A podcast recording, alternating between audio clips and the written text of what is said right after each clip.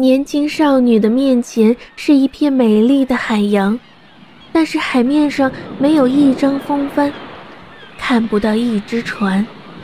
她该怎么样才能继续往前走呢？她看着岸上那数不清的小石子，水把它们冲了下来，冲磨得圆圆的。玻璃、铁块、石头，所有被冲到这里的东西都被水改变了形状。不过那水却比她美丽的手还要柔和得多。水不知疲倦地流动，把坚硬的东西磨得十分均匀光滑。我也应该这样不知疲倦，清澈流动的水波。感谢你们的教诲。我的心告诉我，你有一天会载着我去找我亲爱的哥哥们的。被水冲刷过的水草上有十一根天鹅羽毛，他把它们扎成一束，羽毛上面有水珠，是露水还是泪珠，没有人能看得出来。海滩上是孤寂的，可是他并没有感觉到。因为海在不停地变化着。是啊，这儿的几个小时里，海的变化比湖泊一年里的变化还要多些。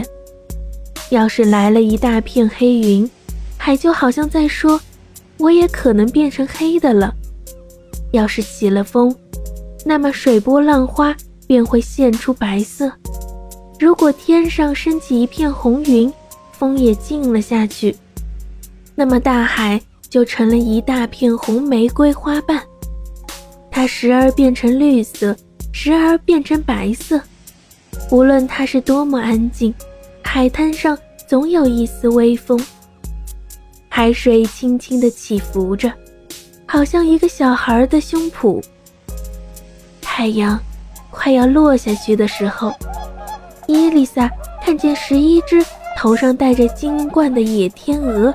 朝陆地飞去，它们一个跟着一个，望去就像一条长长的白链。于是伊丽莎爬到山坡上，躺在一丛灌木丛的后面。天鹅落在它附近的地方，扇着它们的大白翅膀。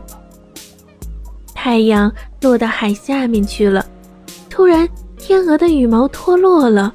出现了十一位美丽的王子，那是伊丽莎的哥哥们。他高声叫了起来。